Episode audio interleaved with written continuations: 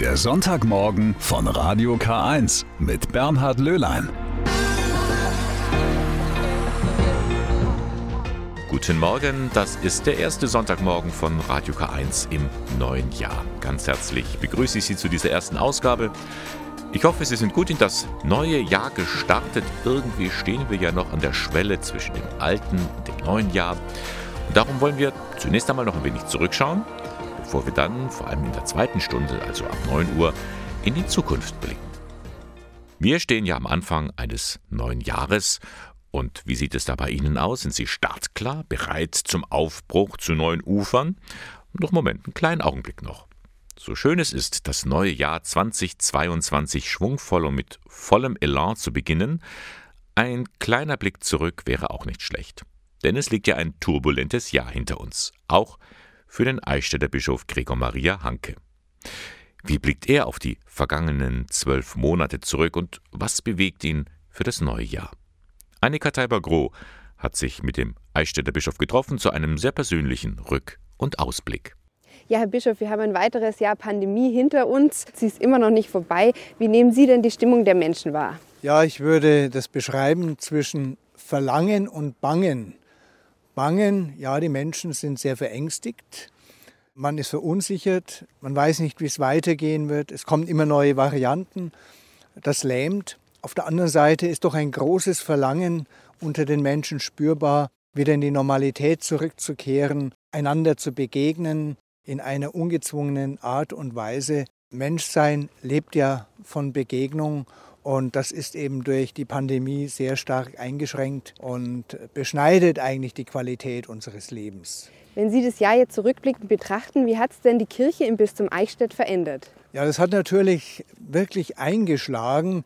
Das hat ja zu einem Abschmelzungsprozess etwa in den Gemeinden geführt, allein schon durch die Zulassungszahlen äh, bei den Gottesdiensten. Die Veranstaltungen in den Pfarrheimen konnten nicht stattfinden. Also es war eine totale Veränderung, aber es hat zugleich auch neue Wege eröffnet, besonders unter jungen Leuten. Da hat sich ja die digitale Welt jetzt auch in die Pastoral mit integriert und ich staune, wie junge Menschen etwa in Jugendgruppen oder auch bei Gebetsabenden, das digital veranstalten und damit Wege suchen und auch neue Wege suchen, um Menschen zu erreichen. Da ist uns auch etwas zugewachsen. Was können Sie denn den Menschen in den Vereinen sagen, denen es jetzt schwerfällt, unter diesen Corona-Bedingungen ja auch irgendwie diese Vielfalt des Gemeindelebens einfach aufrechtzuerhalten?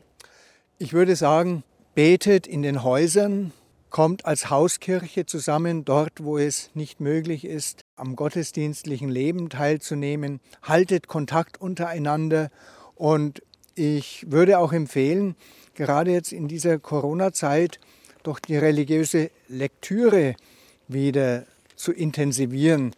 Die Kirchenzeitung bietet immer die Sonntagsevangelien. Wir finden Betrachtungen zu den Sonntagsevangelien.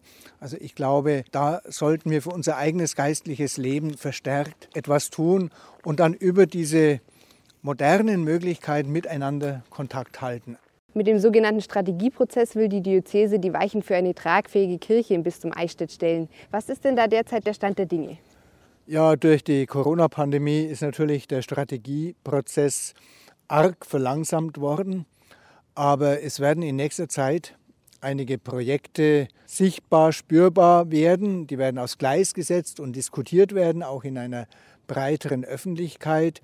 Es geht da vor allem auch um die Pastoralkonzepte für die pastoralen Räume, die es zu erstellen gilt, die ja die Grundlage bilden sollen für unseren Weg in die Zukunft. Und ich hoffe, dass wir so doch spürbar einen Schritt weiter vorankommen. Wie schauen Sie persönlich denn in die Zukunft? Also in die Zukunft allgemein, die ist uns natürlich unsicherer geworden. Also Corona hat dem Menschen gezeigt, dass er nicht alles kann, dass er Grenzen hat. Und ich denke, wir werden als Menschen damit lernen müssen, begrenzte Wesen zu sein, endliche Wesen zu sein. Das ist uns wieder neu äh, deutlich geworden. Ich blicke aber als Christ optimistisch in die Zukunft. Ich weiß, Gott ist bei uns, Gott geht mit uns. Gerade in der Feier der Liturgie, im Gebet, in der Begegnung ist immer wieder Gott in unserer Mitte und das gibt Kraft und Mut und lässt mich dann trotz allem doch beruhigt, ja, kraftvoll in die Zukunft schreiten. Vielen Dank für das Gespräch, Herr Bischof. Bischof Gregor Maria Hanke und seine Gedanken an dieser Schwelle vom Alten ins Neujahr. Annika Teiber-Groh hatte mit ihm gesprochen. Ganz entspannt geht es in diesen Sonntagmorgen, obwohl nach wie vor ist es ja für viele von uns ein Reizthema. Corona und die Impfungen. Auch bei den Gläubigen und sogar bei den Geistlichen ist das derzeit so. Da gehen die Meinungen auseinander. Dabei hat die Deutsche Bischofskonferenz ganz eindeutig zum Impfen aufgerufen und viele Gemeinden nehmen das auch sehr ernst. Sie wollen mehr tun als nur tatenlos die Sache über sich ergehen lassen. Der Pfarrverband Weißenburg zum Beispiel, der hat auch seinen Teil zur Bekämpfung der Pandemie beigetragen. Impfen in der Kirche. Harry Heckel war dabei. Eine lange Schlange bildet sich in der Heiligkreuzkirche in Weißenburg. Normalerweise kennt man das nur von der Kommunion. Dieses Mal gibt es aber keine Hostien, sondern Moderna und BioNTech. Bei der Sonderimpfaktion des Pfarrverbandes ist viel los. Aber wie kommt man eigentlich auf die Idee, eine Kirche kurzzeitig in ein Impfzentrum zu verwandeln? Dr. Birgit Reichel ist Augenärztin und Organistin im Pfarrverband Weißenburg. Die Kirche ist ein hoher Raum. Hier in der Kreuzkirche haben wir Platz. Wir haben diese ganzen Bereiche, wo man sagen kann, hier Wartebereich, hier bitte äh, und so weiter, also Aufenthalt und so weiter. Das war halt einfach auch vom örtlichen her ziemlich gut gegeben. Die Impfaktion ist nach relativ kurzer Vorbereitungszeit verwirklicht worden. Kritisch war dabei die Beschaffung von genügend Impfstoff.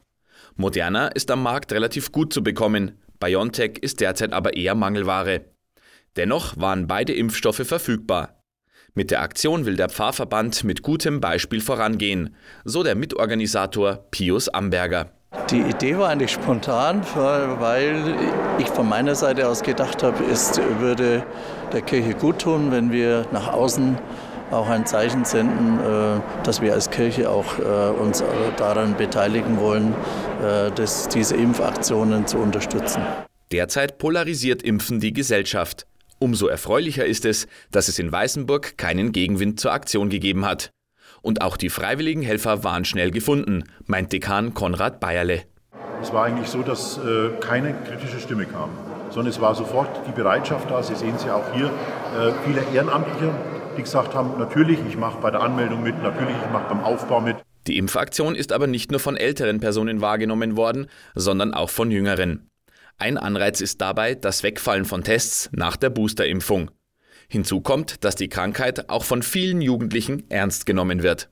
Ich bin halt jetzt nicht so einer, der wo sagt, Corona gibt es nicht. Äh, ich denke schon, dass es eine schwere Krankheit ist. Und dann hat mein Opa mir gesagt, dass ähm, hier geimpft wird. Und ja, deswegen bin ich hergekommen und habe mich jetzt impfen lassen. Bei der Impfaktion in der Heiligkreuzkirche in Weißenburg sind insgesamt rund 100 Personen geimpft worden. Ein voller Erfolg also. Brennendem Herzen ist er immer dabei. Der Rettungsflieger Bernhard Stadler. Der Stationsleiter von Christoph 32 am Ingolstädter Klinikum fliegt seit 30 Jahren Rettungseinsätze und hat so für schnelle Hilfe aus der Luft gesorgt. Jeden Tag von Sonnenaufgang bis zum Sonnenuntergang wartet der Helikopter auf seinen Einsatz und mit ihm wartet die Crew. Durchschnittlich drei bis vier Einsätze werden pro Tag geflogen. 30 Jahre Christoph 32. Im vergangenen Jahr wurde das gefeiert, im kleinen Rahmen natürlich, wegen Corona. Das Gespräch damals, das ich mit Bernhard Stadler geführt hatte, das wiederholen wir heute Morgen gerne noch einmal. Herr Stadler, 1991, ein ganz wichtiges Datum für die Luftrettung hier in der Region Ingolstadt, hier am Klinikum. Ähm, seitdem gibt es diese ADAC-Luftrettung. Sie sind ein Mann der ersten Stunde? Ja, ich habe mit 22 Jahren hier angefangen und äh, als Bordtechniker und bin dann äh, über die Co-Pilotenausbildung äh, dann 2001 als Kommandant in der ADAC Luftrettung eingesetzt. War von Anfang an hier mit dabei, auch beim Spatenstich der Station habe einen kurzen Abstecher gemacht als Kommandant für vier Jahre in Mainz und Köln und bin dann wieder zurückgekommen hier nach Ingolstadt und leite jetzt hier die Christoph 32 Station. Christoph 32, so heißt der Hubschrauber, der seitdem im Einsatz ist. Warum heißt der Christoph? Ja, das ist der Patron, der heilige Christophorus. Das ist der Patron der Reisenden, der Schutzpatron. Und das ist, äh, so heißen auch die Hubschrauber in Österreich. Und äh, alle Hubschrauber in äh, Deutschland, ob das ADAC sind, äh, Bundespolizei oder Deutsche Rettungsflugwacht, heißen Christoph mit der dazugehörigen Nummer. Wenn es jetzt zu einem Einsatz kommt, zu dem Sie gerufen werden, wie läuft das praktisch ab? Es passiert also, sagen wir mal, ein schrecklicher Unfall auf der Straße und dann? Naja, Sie als Betroffener oder als Ersthelfer äh, rufen die 112. Das ist ja der europaweite Notruf für, für Feuer, ob es brennt oder ob ein Unfall oder medizinischer Notfall ist. Und der Disponent in der Rettungsleitstelle der örtlichen äh, wird dann entscheiden, ob anhand des Meldebildes und der Örtlichkeit, was die Wahl des Rettungsmittels ergibt. Und das ist halt dann, wenn es eine, eine kleinere Sache ist und es reicht ein Rettungswagen und ein Notfallsanitäter aus, dann wird ein Rettungswagen losschicken. Aber sind es Merkmale wie äh, Atemnot oder ist es ein, ein, ein, eine vitale Bedrohung, wie das bei uns heißt, von den Vitalparametern oder das ist ein schwerer Unfall, dann kommt ein Notarzt hinzu und wenn dann die Örtlichkeit eben ähm, außerhalb, sage ich mal, vom Stadtgebiet ist und es ländlicher wird, dann kommt der Hubschrauber auch mit. Das heißt, dann kriegen Sie hier in Ingolstadt am Klinikum an der Leitstelle den Einsatzbefehl, jetzt müsst ihr los Genau, wir werden dann alarmiert von der Rettungsleitstelle über, den, über, den, äh, über, über Meldersignale und äh, über, heute natürlich auch über E-Mail und SMS. Es läuft fast gleichzeitig auf. Wir haben ja Digitalfunk und von daher geht es also über mehrere Wege. Wir sind innerhalb von zwei bis drei Minuten äh, dann in der Luft und fliegen dann mit unseren vier Kilometer pro Minute oder 240 Stundenkilometer direkt dann zur Einsatzstelle und können dann auch, wenn in Ingolstadt Notarzt, sage ich mal, der, der Südnotarzt hier belegt ist, dann fliegen wir auch mal in die die, in die Stadtrandgebiete von Ingolstadt, also auch ins Stadtgebiet. Wer ist alles wir? Sie sind ja nicht allein als Pilot? Wir, die Besatzung besteht immer aus dem Piloten, den Notfallsanitäter mit dieser Zusatzausbildung als, als Flughelfer, sage ich jetzt mal, und immer der Fach, Facharzt für Anästhesie hier aus Ingolstadt. So machen Sie das ja schon 30 Jahre lang. Wenn Sie an die Zeit so zurückdenken, gibt es Einsätze, die Ihnen heute noch in Erinnerung geblieben sind? Ja, gibt sicherlich vieles. Also das, ich mache das jetzt wirklich 30 Jahre und äh, sind sicherlich äh, äh, Einsätze prägend, die über das normale Maß hinausgehen. Äh, nur ein Beispiel vor vielen, vielen Jahren, auch um die Ernte, Hopfenerntezeit, wo ähm, innerhalb weniger Tage äh, der, in der Landwirtschaft ähm, der eigene Vater das Kind überrollt, dann ist das schon, dann ist das schon sehr prägend und die Angehörigen direkt an der Einsatzstelle sind. Ähm, aber es sind sicherlich nicht nur Kinder, sondern auch sonstige schicksalhafte äh, Unfälle, die dann, die dann in, in Erinnerung bleiben da ist man natürlich auch geprägt von Fernsehbildern, von irgendwelchen äh, Bergretterfilmen. Ist es auch für Sie als Pilot manchmal eine gefährliche Situation? Wir hatten jetzt zum Beispiel heute so einen richtigen Sturm. Ja, es ist also ähm, Restrisiko ist, ist sicherlich dabei. Wir landen nicht am Flugplatz, äh, wo, wo eine Landebahn ist, sondern wir müssen ja raus in die Ortschaftsstraße, Hausnummer bei. Und von daher ähm, ist es natürlich äh, ein kleines Restrisiko, das man eingeht, aber wir sind soweit geschult und die Erfahrung äh, bringt man mit, dass man dann die Landeplätze eben auswählt äh, und die, Wetter, äh, die, die, Wetterbedingungen eben äh, dann eine Entscheidung trifft, dass man dann eben nicht mehr fliegt. Ja. Ein paar Zahlen, wie oft äh, müssen Sie fliegen, beziehungsweise wie oft ist Christoph 32 in der Luft so im Jahr? Ja, die Station Ingolstadt wird, äh, ist im Jahresschnitt äh, 1300 bis 1500 Mal im Jahr im Einsatz. Wir haben aber auch, jeder Ingolstädter weiß das, äh, Nebeltage, da wo wir dann auch nicht fliegen können und dann stehen auch wir am Boden. Dann kann unser Notarzt bodengebunden abgeholt werden. Und ähm, ja, es gibt halt einfach Grenzen, retten ja, aber halt auch nicht um jeden Preis. Und da sind halt auch äh, physikalische Grenzen da und das Wetter äh, mit Gewitter und Vereisung und so. Das sind halt äh, ja, physikalische Grenzen gesetzt. Wissen Sie aus dem Kopf, wie oft Sie schon geflogen sind? Ich habe jetzt, ja, ich kann Ihnen sagen, jetzt in, in diesen 30 Jahren 10.000 Hubschrauberstunden zusammengebracht bei über 30.000 Landungen. Ja, das ist schon eine, ja, eine, eine, ordentliche Zahl. Da kann man auch äh, auf eine Portion äh, Erfahrung zurückgreifen und das hilft natürlich auch äh, bei vielen Entscheidungen. Nun wären wir gerne in den Hubschrauber reingegangen, ähm, um mal das Cockpit von innen uns anzuschauen, aber schon wieder im Einsatz. Ja, Christoph 32 ist vorher gerade äh, zum Einsatz weggeflogen. Äh, schauen wir mal, wann er zurückkommt. Dann haben wir vielleicht die Möglichkeit, noch einen Blick reinzuwerfen. Ähm, ja, ist, wir sind angebunden an, an Satellitensystemen. Navigatorisch hat sich da ja sehr viel getan die letzten Jahre und äh, alles zum, zum Vorteil für die Durchführung des Einsatzes. Wenn jetzt Einsatz von Ihnen beendet ist, Christoph 32 landet wieder, Sie steigen aus, ähm, dann muss das Gerät auch gewartet werden. Ja, das ist, dem, obliegt dem Piloten, dem verantwortlichen Luftfahrzeugführer hier, die ähm, nicht nur den technischen Klarstand herzustellen, sondern auch die im Sommer die, die Fliegen von der Frontscheibe zu waschen, die man da tagsüber aufgesammelt hat. Ja, wir sind eine Station, wir sind ein Team, wir helfen uns gegenseitig. Ich bin mir auch nicht zu schade, dass man dann auch äh, die Maschine nach dem Patiententransport desinfiziert und reinigt. Und da sind wir drei, Notarzt, ähm, Notfallsanitäter und der Pilot ein, ein, ein Team und das wird gemeinsam erledigt. Wir fahren fangen in der Früh an und hören auch gemeinsam abends auf. 30 Jahre ist Christoph 32 im Einsatz. Wie ist das äh, im Vergleich zum Menschenalter? Äh, kann der noch einige Jahrzehnte fliegen?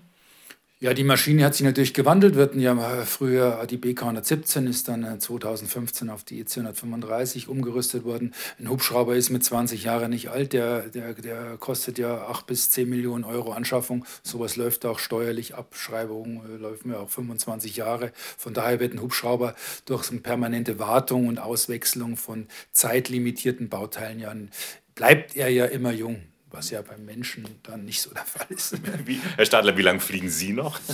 Ja, ich bin jetzt äh, 52 und ähm, ja, ich, ich muss bis 65 äh, äh, arbeiten, eigentlich 67, aber der Gesetzgeber macht da eine Regel, der Berufshubschrauberführer oder die Berufspilot ist dann mit 65 dann auch Schluss. So wie ich den Eindruck habe, Sie fliegen gern.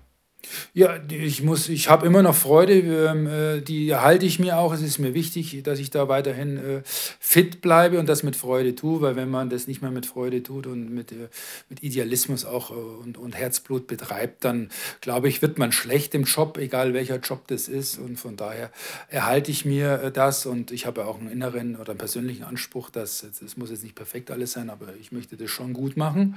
Und das, glaube ich, hält mich jung und, und agil und und, ähm, und ich habe ja, ich weiter Freude am Fliegen und an der Arbeit und an der Sinnhaftigkeit meiner Tätigkeit. Ihnen, Herr Stadler, alles Gute und einen guten Flug. Vielen Dank. Bernhard Stadler, Pilot und Stationsleiter zu seinem Rettungshubschrauber Christoph 32. Der ist seit 30 Jahren im Einsatz. Auch im kommenden Jahr geht sie weiter, die Veranstaltungsreihe Tanz als Gebet in Ingolstadt. Es geht wieder los am Dienstag, 11. Januar. Geh unter seinem Segen, lautet das Thema beim nächsten Mal um 16.30 Uhr. Es gibt aber auch einen neuen Ort, nämlich das Pfarrheim St. Christoph in Ingolstadt in der Jurastraße 10. Die Leitung hat Schwester Hermine Färber. Und sie sagt, auch Ungeübte sind zum gemeinsamen Tanz herzlich willkommen. Es gelten die 2G-Regeln und eine Anmeldung ist auch erforderlich beim katholischen Stadtdekanat in Ingolstadt. Das finden Sie problemlos im Internet. Katholisches Stadtdekanat Ingolstadt. Tanz als Gebet am Dienstag, 11. Januar um 16.30 Uhr im Pfarrheim von St. Christoph in Ingolstadt. Es ist zu einem geflügelten Wort geworden, Bleiben Sie gesund, wenn man sich verabschiedet in diesen Corona-Zeiten. Vor einem Jahr kam ein neuer Gedanke hinzu, da hieß es, bleiben Sie zuversichtlich. Zuversicht. Mit diesem Begriff wollen wir uns in dieser Stunde zwischen 9 und 10 am Sonntagmorgen ein bisschen auseinandersetzen. Bei mir ist Pater Michael Huber, Generalvikar im Bistum Eichstätt. Schönen guten Morgen, Pater Huber. Ganz schön grüß Gott und auch guten Morgen von meiner Seite. Was verbinden Sie mit dem Begriff Zuversicht? Ich würde das Wort einfach mal als erstes hernehmen. Es hat die Sicht im Blick. Das heißt, es geht um Schauen in die Zukunft und wenn es um Zuversicht geht, würde ich meinen, dass es eine grundlegend positive Hoffnungselement im Hintergrund hat. Ich habe das einmal gesehen, in einem Gespräch war das, ich kann mich erinnern, es war ein Vortrag und da musste ich übersetzen ins Englische und ich habe gegrübelt, mit welchem Wort ich denn das übersetzen soll. Mir ist Confidence eingefallen. Und Confidence das meint die Zuversicht, aber es meint vor allem auch das Vertrauen. Damit haben wir, glaube ich, eine Grundkomponente, was Zuversicht ausdrücken kann. Es bedarf der Hoffnung, es braucht des Vertrauens. Und je tiefer dieses Vertrauen ist, umso echter und so tragfähiger ist Zuversicht. Nun ist es ja auch ein Begriff, der in der Bibel vorkommt. Also in den Psalmen heißt es ja, der Herr ist meine Zuversicht. Das ist ein durchaus biblisches Motiv. Das ist, würde ich sagen, sogar eine Grundhaltung. Die Psalmen, die ja ein Grundgebet ist für die ganze Kirche, hat für alles Platz. für Lobpreis und für Wallfahrt und für Klagen und für Not. Aber ganz wesentlich ist, dass es im Hintergrund immer eine positive Grundhaltung hat, nämlich diese Hoffnung, diese Zuversicht, dass dieser Gott bei uns ist und dass er eingreifen möge. Es ist ein Gebet mit Herz und Hirn. Ja. Sie, Sie haben gerade den Begriff Hoffnung auch gebracht, sozusagen als das Synonym für Zuversicht. Die Hoffnung stirbt zuletzt, heißt es ja immer. Das, das ist das, was als letztes noch bleibt, wenn einem wahrscheinlich der Boden unter den Füßen weggezogen wird. Ja, für viele Menschen, ich denke im konkreten Leben, wenn man mit konkretisiert ist, mit, mit Krankheiten, mit, mit Tod, und dann gibt es immer noch den Ausblick, immer noch die Hoffnung, dass der Grund, der alles trägt. Und das wird beispielsweise in den Psalmen, aber ich denke in der ganzen biblischen Botschaft mhm. verkündet. Nun ist das ja ein, ein starker Trost, den Sie da äh, vermitteln mit dem Wort Zuversicht, aber es ist auch ein schmaler Grad zwischen Trost und Vertröstung. Also das ist nicht so ein billiges dahingesagtes, es wird schon wieder. Das ist eine Herausforderung, auch in der, das so zu verkünden. Ah, das ist ganz sicher so. Und die Gefahr war in der Vergangenheit ganz sicher da, dass man billige Vertröstung macht. Das wäre der falsche Weg. Mhm. Ich denke, dass es unbedingt notwendig ist, dass wir Menschen in authentischer Weise von diesem Glauben lebend und gestärkt auch den anderen Menschen diese Zuversicht zeigen können, ihnen immer wieder diese Botschaft geben, denn Gott gibt ein Wort der Treue und der Zuversicht auf Dauer hin. Unverbrüchlich. Das ist wie ein Bund, wie wir es im alten Bund nennen. Ein Vertrag, den Gott mit uns eingenommen hat, unterschrieben hat. Er wird zu diesem Wort stehen. Pater Huber, nehmen Sie das wahr, diese Unsicherheit der Menschen, diese Sorge und Nöte, auch gerade im Zeichen von Corona? Das spürt, glaube ich, jeder von uns. Wir sehen das in all den Begegnungen und ich kann es konkret aus meinem Berufsfeld und auch den Tätigkeiten äh, im Ordinariat beispielsweise sagen. Es rufen so viele Menschen an. Es schreiben so viele Briefe, die ihren Ausdruck von dieser Unsicherheit, von dieser Sorge, von dieser realen Angst geben. Das ist Realität. Und ich spüre das in all den Austauschen. Ich sehe das in den Gesprächen mit einer Pflegerin im Krankenhaus und ich sehe das von einer besorgten Mitarbeiterin in der Gemeinde, die in der Konfrontation mit all den Regeln, den Hygiene- und Sorgeregeln immer wieder aufs Neue aufbrechen und Sorgen haben. Das ist so real. Ja, und haben Sie die Sorge, dass es diese Gesellschaft tatsächlich zerreibt? Man spricht ja schon von einer Spaltung. Das Wort Spaltung ist sehr groß, aber ich sehe es schon in vielen Bereichen, wo Menschen nicht mehr rationell an bestimmten Argumenten sich orientieren, sondern sehr, sehr emotional sind, auch vielfach ideologisch in vielen Bereichen an die Grenzen gekommen sind, wo ich mich sehr schwer tue es mitzuvollziehen. Ich sehe aber auch die wirkliche Sorge, auch in den ganzen Fragestellungen unserer Zeit wie Impfpflichten oder neuen Regeln, Lockdowns und dergleichen, dass sie damit kämpfen und ringen und ihre persönliche Freiheit und ihr persönliches Leben damit konfrontieren und sich sehr, sehr schwer tun. Nun sagen ja manche Politiker, wir müssen diesen Riss in der Gesellschaft verhindern. Wir müssen ihn praktisch wieder zukitten. Könnte so ein Kit auch die Kirche oder die Kirchen sein, dass sie das, diese, diese Spannungen aushalten und auch verm vermitteln können? Ich würde sagen, das wäre ein ganz wichtiger Auftrag der Kirche, weil das ihrem Grundauftrag entspricht. Wir wollen Gemeinschaft sein, wir sollen Gemeinschaft miteinander leben und ich spüre das in den Bemühungen vor Ort, ganz konkret in den Begegnungen in den Pfarreien, wo Menschen sich zur Verfügung stellen für Kontakte, für Trostspendung, für Telefonanrufe aber auch in den karitativen Diensten in unseren Alten- und Pflegeheimen, in dem disziplinierten Einhalten von Regeln bei den Gottesdiensten, wo ich wirklich in Dankbarkeit und ich würde sogar sagen Lob all den Gottesdienstteilnehmern das sagen möchte, dass sie sich wirklich ernsthaft bemühen, diese Regeln einzuhalten, um noch den Lobpreis Gottes am Sonntag feiern zu können. Ich sehe es aber auch in der Fähigkeit und der Erfahrung der Kirche, dieser Schatz, den haben wir, glaube ich, dass wir Grundmuster wie Dialog, Respekt und Wertschätzung, Beispiele für verantwortliches Handeln haben. Ich glaube, da können wir unseren Beitrag leisten. Das heißt, um Zuversicht zu vermitteln, müssen die Menschen, also die Christen in dem, in dem Fall, auch selber zuversichtlich sein, Boten ja, der Zuversicht. Das würde ich sagen. Umso glaubwürdiger wir sein können, Umso mehr wir selbst von dieser Zuversicht getragen sind, umso mehr können wir es auch weitergeben. Fürchtet euch nicht, heißt es in der Bibel. Fast mantramäßig kommt das 100 Mal, ich glaube 365 Mal hat jemand nachgezählt. Also für jeden Tag des Jahres ein, fürchtet euch nicht. Ähm, wenn wir das positiv mal deuten, diesen Begriff heißt es ja, habt Zuversicht. Das ist eine sehr christliche Botschaft. Sie haben es uns vorhin schon gesagt. Aber wie können wir das den Einzelnen auch vermitteln? Dass er Zuversicht haben soll. Das ist ja leicht gesagt. Es ist sehr leicht gesagt und ich sehe ein anderes biblisches Beispiel, was uns vielleicht helfen kann, diese Zuversicht in diesen Dingen zu finden. Das ist die Stillung des Seesturms. Sie kennen die Geschichte, wo die Menschen, die Jünger im Boot sind, Jesus schläft und plötzlich aufgeweckt werden muss, weil die Wellen ins Boot schlagen und er ihnen sagt, dass sie ihren Glauben scheinbar noch nicht gefunden haben, dass sie aufgerufen werden, darin zu finden. Und das, glaube ich, ist der Ansatz. Wie kommt diese fürchte dich nicht, diese Zuversicht, wie kommt die zustande? Ich denke, im Erleben und Erfahren, dass dieser Jesus bei uns ist, in diesem Boot. Auch wenn er momentan offensichtlich schläft, er ist da. Und diese Erfahrung, dieses Urvertrauen, dass man in Gott haben kann und darf, dass er da ist.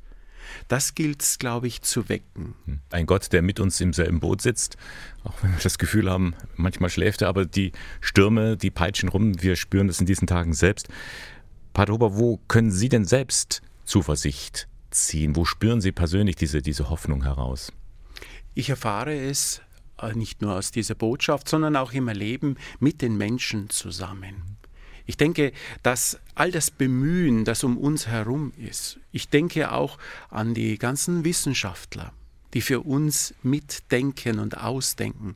Ich denke an die Pflegekräfte und Ärzte in den Krankenhäusern, die auf den Intensivstationen ihren Dienst so großartig für uns geben. Wir erleben es, dass Menschen da sind, die für uns diesen Weg mitgehen wollen. Und daraus schöpfe ich sehr, sehr viel Zuversicht. Mhm. Nun haben Sie viel auch von, von Glaubenserfahrungen gesprochen, von Gott, der mit uns mitgeht oder auch mit uns im Boot sitzt. Aber es gibt viele Menschen, die sagen, ich habe äh, mit dem Glauben so meine Probleme, ich würde gerne oder ich kann nicht oder ich habe auch gar keine Beziehung dazu. Was können Sie ihnen mitgeben? Wie können Menschen, denen der Glaube jetzt nicht diese, diese Wichtigkeit hat wie bei, bei Ihnen, wie können Sie ihnen Zuversicht vermitteln? Vielleicht hilft uns das gleiche Bild, das Boot. Mhm in dem wir alle sitzen. Ich sehe das nicht nur als ein Boot der Kirche, als ein Vertreter von Gläubigen. Das wird auch damals so gewesen sein. Da werden auch Jünger dabei gewesen sein, die gezweifelt haben, die vielleicht momentan kein Vertrauen in Jesus hatten. Und doch ist er da. Und wenn ich es aus dem persönlichen Leben heraus noch einmal unterstreichen kann, ich sehe es in Erinnerungen in meiner Großmutter. Die hat mir immer gesagt, auch wenn ich dich nicht sehe, auch wenn ich dich nicht höre, ich bete für dich. Und das ist etwas, was ich gewusst habe, dass sie mir immer wieder gesagt hat, und das hat mich getragen, das hat mir Kraft gegeben für mein Leben, das hat mich unterstützt. Ich glaube, wenn wir füreinander in der Gemeinschaft dieses Empfinden ausbreiten, als gläubige Menschen, auch für Nichtgläubige, dass wir gemeinsam in diesem Boot sitzen und dass wir füreinander und miteinander da sind. Pater Michael Huber, der Generalvikar der Diözese Eichstätt, ganz lieben Dank, dass Sie uns ein bisschen auch Mut gemacht haben und Zuversicht geschenkt haben und auch erzählt haben, woraus Sie Zuversicht nehmen. Nun zum Abschluss, Sie sind ja selber Generalvikar im Bistum Eichstätt und ähm, Sie müssen wahrscheinlich jetzt äh, auch viel Zuversicht haben, um diese ganzen Anforderungen, sage ich mal vorsichtig, äh, anzugehen, die auf Sie warten. Was um es mal positiv erstmal zu sagen, worauf freuen Sie sich denn jetzt in diesem Jahr? Das Jahr wird vermutlich in vielen Bereichen eine Fortführung werden in den Krisen und doch gleichzeitig auch eine Zeit des Aufbruchs. Wir werden in vielen Bereichen der Kirche in Reflexion, in Bewusstwerden äh, genau hinterfragen müssen, äh, wo, wo wir Fehler gemacht haben, wo wir Stärken haben.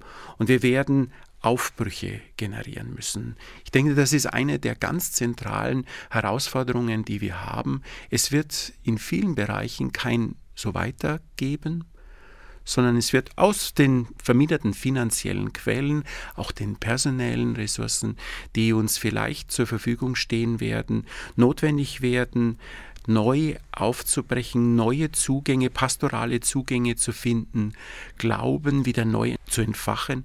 Ja, ich würde sagen, wieder attraktiver zu werden. Und äh, wenn Sie an das neue Jahr denken, wo haben Sie die meisten Sorgen? Was bereitet Ihnen ein mulmiges Gefühl? Ich werde vermutlich in so manchen Einschnitten bei den Gemeinden enden.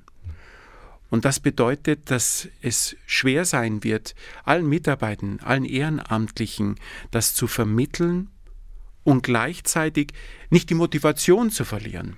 Weil all diese Einschränkungen ja deswegen geführt werden, weil ich dadurch die Kirche, unser Bistum, mehr zukunftsfähig machen möchte. Dazu wollen wir Impulse setzen. Und dazu wird es große Anstrengungen bedürfen und womöglich, und das wäre meine größte Sorge, dass wir Menschen dadurch verletzen, hm. dass wir ihnen Mut nehmen, dass wir ihnen die Motivation nehmen, die ich so großartig spüre in all den Gemeinden, wo sich Ehrenamtliche so großartig einsetzen für ihre Kirche, für ihre Gemeinde. Das wäre meine größte Sorge. Dass die Zuversicht praktisch verloren geht. Wir haben darüber heute gesprochen. Wagen wir zum Abschluss nochmal einen Blick in die Glaskugel das Jahr 2022, wenn es zu Ende geht, wo steht das Bistum Eichstätt dann? Ich würde vermuten, dass wir in vielen Bereichen nicht mehr die gleichen sind wie vorher. Nicht nur Corona, aber doch in besonderer Weise hat uns Corona in vielen Bereichen vorangebracht, verändert und wir müssen darauf reagieren. Ich glaube, dass unsere Gemeinden auf neue Weise lernen müssen, wenn jetzt diese Einschränkungen hoffentlich bald vorüber sind, dass wir neu zu den Menschen gehen. Und das wird neue Ideen brauchen. Und ich glaube, da werden wir gewaltig arbeiten. Wir dürfen gespannt sein. Wir sind es mit Ihnen. Pater Michael Huber, schönen Dank, dass Sie bei uns waren. Das Bundesverfassungsgericht in Karlsruhe hat in der vergangenen Woche eine richtungsweisende Entscheidung getroffen. Die Richter sagen, es muss eine gesetzliche Regelung geben, wie eine sogenannte Triage ablaufen soll. Menschen mit Behinderung sind nämlich unter Umständen nicht richtig geschützt. Geklagt hatten neun Menschen mit Behinderungen und Vorerkrankungen. Sie befürchteten im Fall einer notwendigen Triage aufgrund ihrer statistisch schlechteren Überlebenschancen benachteiligt zu werden. Der Fachverband Caritas Behindertenhilfe und Psychiatrie hatte dazu als Sachverständiger beim Bundesverfassungsgericht eine Stellungnahme abgegeben. Und jetzt bin ich mit dessen ersten Vorsitzenden verbunden, Wolfgang Thürichter. Guten Morgen, Herr Thürichter. Ich grüße Sie. Guten Morgen. Herr Thürichter, können Sie uns zunächst noch mal erklären, was genau versteht man unter einer Triage?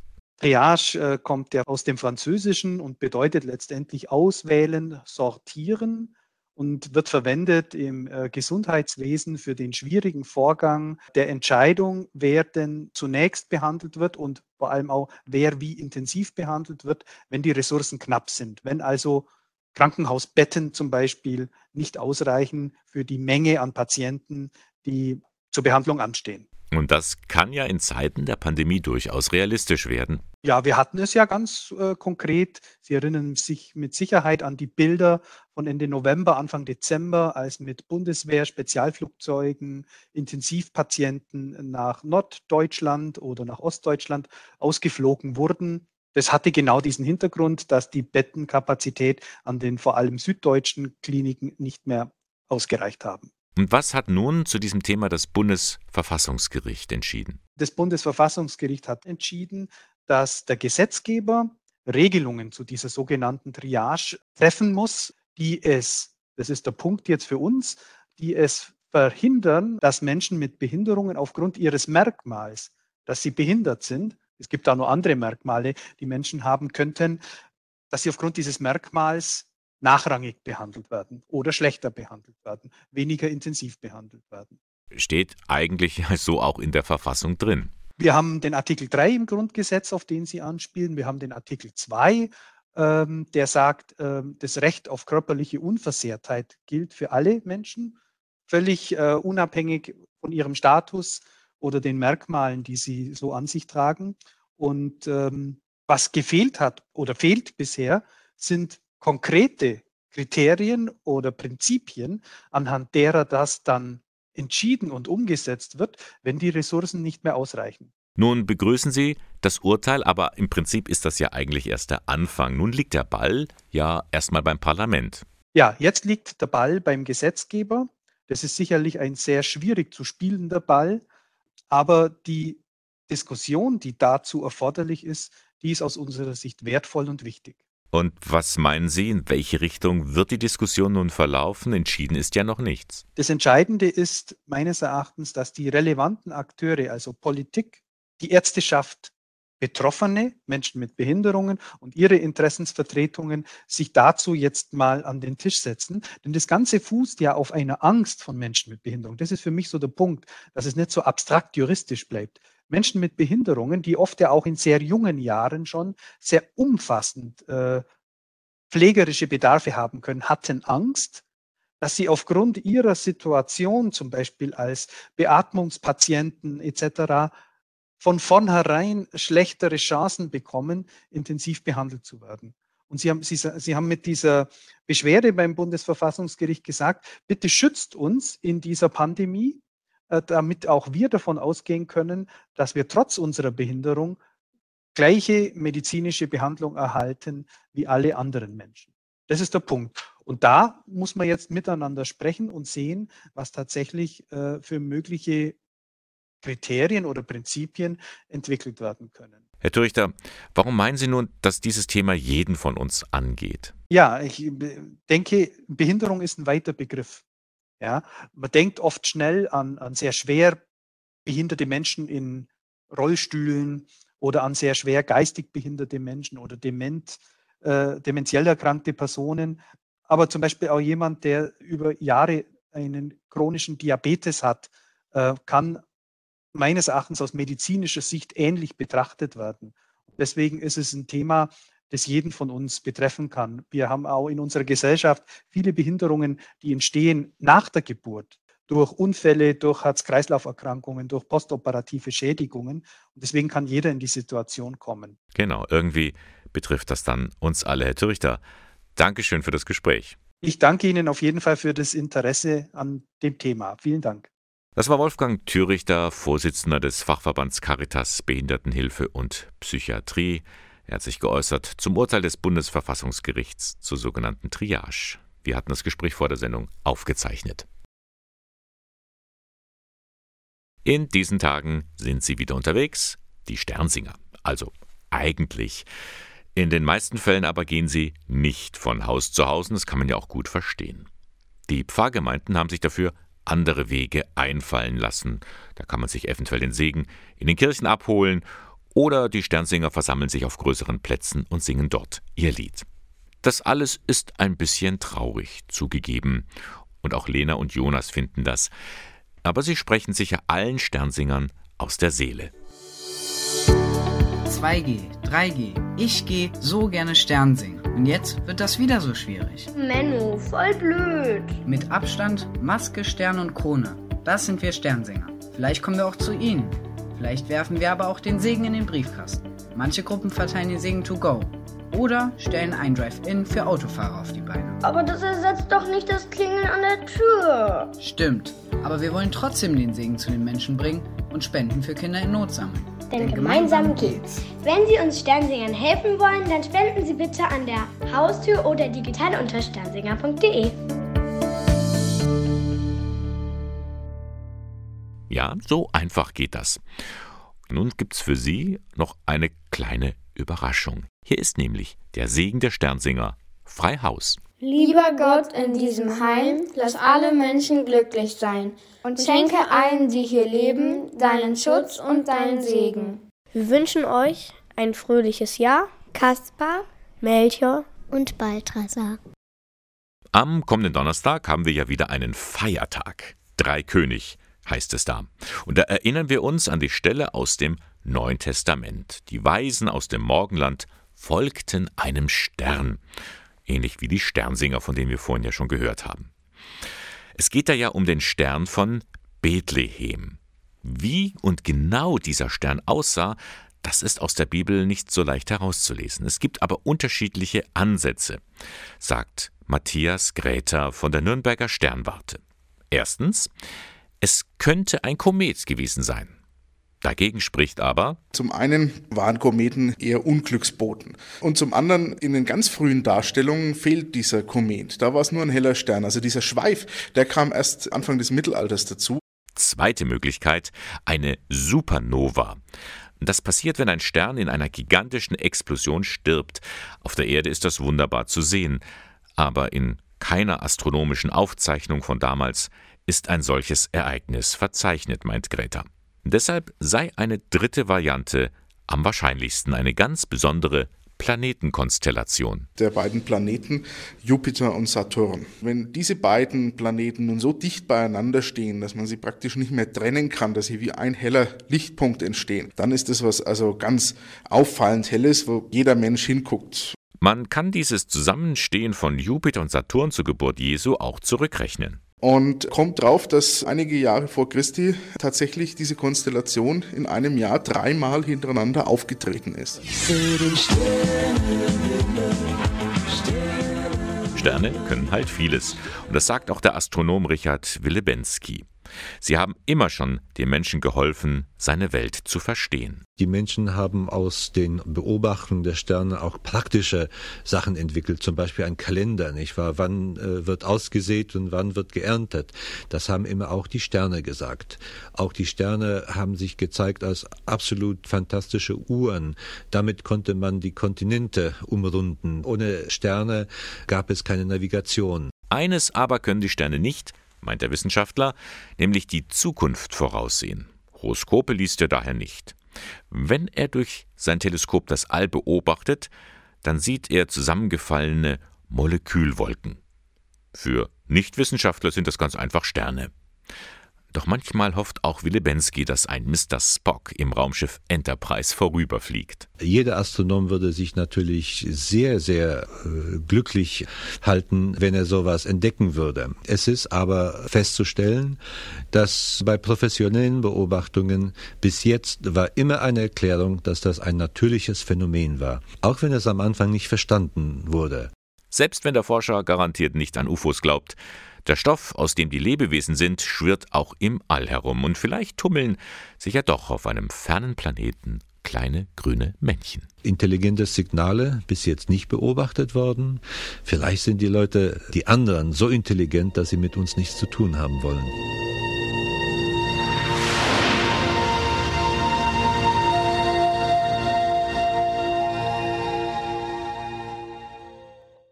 Hold back the river, singt James Bay. Wir können die Zeit nicht zurückhalten. Das war der Sonntagmorgen von Radio K1. Aber wir können noch mal zurückschauen, was so in den vergangenen drei Stunden hier los war. Da habe ich Ihnen etwas über die Impfaktion in der Heiligkreuzkirche in Weißenburg erzählt. Impfen in der Kirche. Mitorganisator und Chorleiter Pius Amberger hat erklärt, warum man sich daran beteiligt hat. Die Idee war eigentlich spontan, weil ich von meiner Seite aus gedacht habe, es würde der Kirche gut tun, wenn wir nach außen auch ein Zeichen senden, dass wir als Kirche auch uns daran beteiligen wollen, dass diese Impfaktionen zu unterstützen. In der Stunde zwischen 9 und 10 war hier Pater Michael Huber bei mir zu Gast. Er ist Herz-Jesu-Missionar und auch Generalvikar im Bistum Eichstätt. Mit ihm habe ich mich über den Begriff Zuversicht unterhalten und wir haben auch einen Blick in die Glaskugel gewagt. Wo steht das Bistum Eichstätt am Ende des Jahres 2022? Ich würde vermuten, dass wir in vielen Bereichen nicht mehr die gleichen sind wie vorher. Ich glaube, dass unsere Gemeinden auf neue Weise lernen müssen, wenn jetzt diese Einschränkungen hoffentlich bald vorüber sind, dass wir neu zu den Menschen gehen. Und das wird neue Ideen brauchen. Und ich glaube, da werden wir gewaltig arbeiten. Auch das Urteil des Bundesverfassungsgerichts zur Triage war für uns hier am Sonntagmorgen mit Radio K1 ein wichtiges Thema. Ich hatte dazu mit Wolfgang Thürichter gesprochen. Er ist Vorsitzender des Fachverbandes Behindertenhilfe und Psychiatrie der Caritas. Und er begrüßt dieses Urteil, dass es nämlich jetzt eine gesetzliche Regelung zur Triage geben muss. Denn hinter all dem steckt die Sorge, das Leben von Menschen mit Behinderung sei weniger wert. Das war so die Befürchtung von Menschen mit Behinderungen, dass das schnell bei einer Überlastung des Gesundheitssystems so gesehen werden könnte. Wir unterstellen niemanden, ähm, dass er dies äh, wissentlich oder bewusst tut. Aber die Gefahr ist natürlich in so einer Situation da. Und wir müssen, denke ich, alle auch eingestehen, dass wir so eine Situation, wie sie jetzt in dieser Pandemie ja seit nahezu zwei Jahren jetzt schon besteht, alle noch nie erlebt hatten und deswegen diese Diskussion in der Vergangenheit so auch noch nicht da war. Und nun liegt der Ball eben beim Parlament. Warten wir ab, wie die Gesetzgebung dann aussehen wird. Und das war der Sonntagmorgen von Radio K1. Moderation und Redaktion der Sendung Bernhard Löhlein. K1 finden Sie in der Luitpoldstraße 2. Hier noch der Ausblick auf eine Sondersendung am kommenden Feiertag, 6. Januar, Dreikönig. Dann bringen wir nämlich eine besondere Reportage, ein Feature von Schülerinnen und Schülern des Abjan-Gymnasiums in Ingolstadt, 40 Jahre DDR in 40 Minuten. Dafür haben die jungen Leute einen Preis bekommen von der BLM, der Bayerischen Landeszentrale für neue Medien. Und das wollen wir hier dann hören. Kommenden Donnerstag, Feiertag ab 8 Uhr. Ich wünsche Ihnen jetzt noch einen schönen Sonntag. Bis zum nächsten Mal. Ihr Bernhard Lödein.